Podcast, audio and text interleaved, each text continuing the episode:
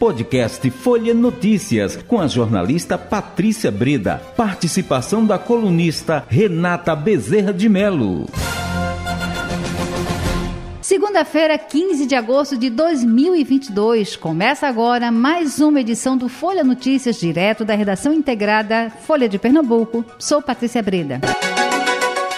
O bate-papo agora é política com ela, Renata Bezerra de Mello, jornalista, colunista de política do Folha de Pernambuco. Nesse momento, mais do que nunca, não é? a gente fica interessado, fica curioso, a gente corre, quer saber como é que estão os números. E aí, o, o que é que você está trazendo para a gente sobre isso, Renata, sobre essas pesquisas? Então, vamos lá. A gente deu hoje na Folha de Pernambuco a segunda rodada, né, a segunda pesquisa, na verdade, é, divulgada pela Folha de Pernambuco em parceria com o IPESP. E o que a gente viu é até interessante porque a gente está às vésperas aí do início da campanha, que se dá nesta terça-feira. Então a gente teve uma pesquisa, primeira divulgada há pouco mais de um mês, foi feita entre, entre 28 e 30 de junho, a primeira pesquisa de PESP, tá? E de lá para cá não mudou muita coisa. O cenário que a gente tem é basicamente é, o mesmo cenário da primeira pesquisa, o que é que muda? Houve aí um deslocamento de Marília Reis, né, uma curva ascendente de Marília Reis, que é a candidata do Solidariedade, mas ainda assim é uma, uma oscilação que a gente chama positiva, porque é dentro da margem de erro. A gente chama de oscilação quando o crescimento ali não é maior do que a margem de erro. Então, a margem de erro da pesquisa é de 3,2 pontos percentuais, Marília ficou ali com 31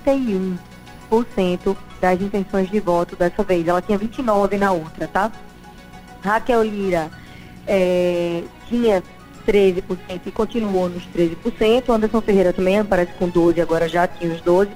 Danilo Cabral também oscila um ponto ali, tinha 10, vai a 11%. E Miguel Coelho, que tinha 9 na outra, agora aparece com 10 também, tá? João Ronaldo tem 1%, que na outra não tinha alcançado esses 1%. O Elton Carneiro também tem 1%. Os demais não alcançaram 1% das citações. É, a gente tem o início da campanha amanhã, nesta terça-feira, e aí eu conversei com a diretora executiva do IPESP, tá? E a avaliação que ela faz é a seguinte, a gente precisa ver se essa curva marinha se mantém, se esse, como é que ficam esses percentuais com o início da campanha, porque pela, pelo calendário do TSE, isso é autorizado a acontecer agora no dia 16 e isso compreende ali a autorização para comício, distribuição de material gráfico, propaganda na internet e caminhadas. A gente já tem inclusive a previsão de vários candidatos, como é que eles vão iniciar essa campanha amanhã. Então, é, pela avaliação ali da diretora executiva do IPESP, primeiro essa questão da campanha não ter começado, segundo também é, o horário gratuito de rádio e televisão, né, que também só começa pelo calendário do TSE no próximo dia 26. Então isso também dá uma chacoalhada no Senado. Apesar de a gente ter aí um intervalo, Patrícia, de mais de um mês entre uma pesquisa e outra, a gente vê um cenário basicamente estabilizado, os candidatos se mantendo ali. O que é que também chama a atenção? Né? Ela, Marcela fala o seguinte, olha, tem um cardápio muito amplo de opção de governador. Então isso fragmenta a escolha. E outra coisa que a gente já tinha falado, essa coisa da, da, do caráter regional, né? Cada um ali de uma região do estado, os candidatos a governador. E, além disso, a campanha também não entrou no radar ainda das pessoas. Então, se a gente soma ali, a, a, a pesquisa faz essa pergunta. É quanto, é, quem tem pouco interesse no pleito, né? Quem não, quem diz não tem interesse também, isso a pergunta que a pesquisa questiona. Então, os que têm pouco interesse no pleito são 30%. Os que têm, é, não, dizem não têm interesse são 20%. Então a gente tem aí metade da população que declara ter pouco ou nenhum interesse numa eleição majoritária. Isso é um número elevado, sim se tratando de uma eleição majoritária. Né? Em relação a isso, quem tem muito interesse em 20% e quem tem algum interesse em 29%. Se a gente soma, a gente chega a 49%, a gente tem dividido aí meio a meio de interesse nessa nessa eleição. E também a gente tem uma análise de que essa divisão no nível de interesse é muito homogênea, então ela perpassa aí todos os segmentos investigados pela pesquisa, tá? É, se a gente for para pesquisa espontânea, Patrícia, Sim. a gente tem um volume de nenhum branco e nulo de 10%, de não sabe, não respondeu de 55%. Ou seja, se não houver estímulo, 65% dos entrevistados simplesmente não sabem em quem votar. Então você veja como as pessoas estão ainda fora do cenário eleitoral. A gente está falando todo dia porque a gente está é, acompanhando, porque a gente trata disso todo dia, mas se a gente for é, observar, é, pelo que a gente tem de retrato da pesquisa, as pessoas não têm ainda a eleição no radar. Se a gente for uhum. para pesquisa estimulada, aí, é, quando se coloca o cartão ali com os nomes dos candidatos, né, e aí você chega para o eleitor e mostra, olha, tem, entendo essas opções, né, em quem você, quem você vota, como você votaria, enfim. É, na estimulada, esse percentual de nenhum branco ou nulo fica em 12. E o de não sabe não respondeu em 10. Então a gente vai para 22% que não decidiram ainda quais são os candidatos em que, em que vão votar. Então a gente vê esse cenário ainda é, bem aberto. Aí a gente vai também para o cenário do Senado, né? E no cenário do Senado, essa indiferença do eleitor é ainda maior que é o que Marcela fala, olha, imagina, se o eleitor não sabe quem vai votar para governador, isso.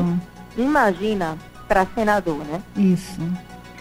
Para você ter uma ideia, Patrícia, na pesquisa espontânea, quando você soma e o nenhum branco e nulo, é de 18% esse percentual.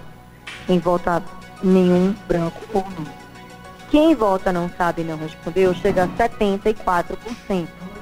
Somando tudo, a gente vai para 92% que não tem nenhuma opção de voto para senador ainda.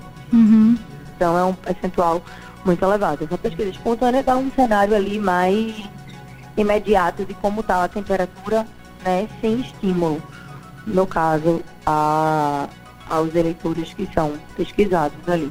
Então, mesmo na estimulada, a gente tem um percentual de 55% que também responde nenhum branco e nulo e, ou não sabe, não respondeu. Quem lidera a pesquisa é Tereza Leitão, tá? Do PT, candidata ali na chapa de Danilo Cabral. É, esse também é um resultado é, curioso ali, interessante, porque Tereza é deputada estadual, então ali, é, Danilo demorou a tomar essa decisão, porque tinha aquela coisa de ser Marília Reis, depois, antes podia ser André de Paula, André de Paula foi para a chapa de Marília Reis, mas é importante também. Todo aquele vir nesse cenário do Senado, então a gente vê que Tereza Leitão agora lidera numericamente, tá? Com 16%. Mas ela é seguida de Gilson Machado Neto, que é o candidato na chapa de Anderson Ferreira, que é o candidato do presidente Bolsonaro, que figura em segundo na pesquisa com 13%. André de Paula, que é o candidato na chapa de Marília, figura com 11%. E Guilherme Coelho de Raquel Lira com 5%.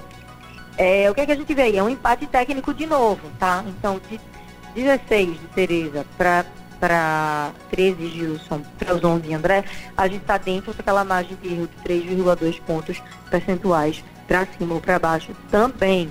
Então, a gente vê de novo um emaranhado aí nesse cenário do Senado com Tereza Leitão liderando numericamente. Qual é também um detalhe nesse cenário? É que é, Tereza parece ser uma candidata que vai buscar votos dos dois lados, tá? Então ela consegue buscar um voto ali de Marília Reis, talvez porque esse perfil de Marília Reis e de André de Paula fiquem um pouco distantes dali. Então o eleitor, ainda que vote Marília, consegue votar em Tereza. E Sim. quem vota em Danilo também vota em Tereza. Então a gente vê aí um cenário onde Tereza está mordendo dos dois lados. Isso não tem essa é, pergunta específica na pesquisa, mas pelos números, pelo que a gente vê aqui, a gente pode é, inferir que esse movimento daqui para frente a gente começa a observar, tá? Como é que isso vai se desenhar. Essa, esse voto casado, né, até de um candidato a governador com um candidato ao Senado de outra chapa, por exemplo. Isso já estava nas previsões, tá? Inclusive da Frente Popular, que previu que isso poderia acontecer se a candidata fosse Tereza, quando ainda não se tinha certeza quem seria a candidata, Patrícia. Então, isso estava lá nas previsões dos bastidores, parece que na prática isso acontece. E também Gilson Machado Neto, candidato de Bolsonaro, parece que cola ali rápido nesse voto bolsonarista, que é um voto mais sólido, né? Enquanto é, o eleitor do PT ali parece se dividir. Ali tem um voto para Tereza, pode ter um voto também para André de Paula. E é, esse cenário fica mais fragmentado. Enquanto o eleitor de Bolsonaro já identificou em Gilson ali é, uma candidatura mais clara, coloca Gilson ali na segunda colocação, sendo 13%. Perfeito. Ô, Renata, só uma observação e depois, quem sabe, a gente não pode aprofundar esse assunto, que é um assunto bem interessante, porque é, diz, tem a ver com o nosso, a nossa eleição, com os nossos representantes. Veja como essa, o Senado, como as pessoas é, não, não é que não vejam a importância, mas que é, deixam meio que ampassando a coisa indo, eu não vou, vou me levando, né? E, no entanto, é tão importante, não é? Aos nossos representantes na Câmara Federal, lá no Senado, é, em todas essas instâncias. Sim, né? uma eleição majoritária também, né? Isso. né? Perfeito. E, e, a gente vê que o resultado, inclusive, é, dá já uma, um cenário curioso, porque daí a gente tem o candidato André de Paula, que já vinha colocando o nome há muito tempo, a figura ali em terceiro, Tereza Leitão, que entrou já nos 45 do segundo tempo, lidera, né? Então, uhum. como você coloca, é, as pessoas não dão tanta atenção, não estão tão ligadas no Senado, estão ainda mais indiferentes, mas é uma eleição também que começa a ganhar contornos ali, contornos interessantes da gente observar. Perfeito. Então, até e, Patrícia, Oi. só para não esquecer, vamos ah. frisar aqui que a gente tem, começa as sabatinas a, é, amanhã da Rádio Folha, então entrevistado de amanhã é Danilo Cabral, candidato do PSB ao governo do estado. A gente vai conversar com ele no Folha Política às 11 horas. Então, todo mundo, por favor, liga aí o radinho, sintoniza às 11 horas. E quem quiser mandar as perguntas também, né? A gente está aqui as ordens para dirigir algumas questões ao candidato e começar a esclarecendo as dúvidas. É, temos muitos candidatos, vamos começar é, a tirar essas essas dúvidas que a gente tem até o dia do pleito, a gente tem para ir é, clareando as ideias. É isso. Perfeito. Então, até amanhã. Até amanhã, Patrícia. Tchau, tchau. Boa tarde para você e a todos. Tchau, tchau. Tchau, tchau. Chegamos ao fim de mais um podcast Folha Notícias. Perdeu alguma edição ou quer ouvir de novo? É só baixar os aplicativos SoundCloud Spotify e Deezer e buscar pelo canal Podcasts Folha de Pernambuco.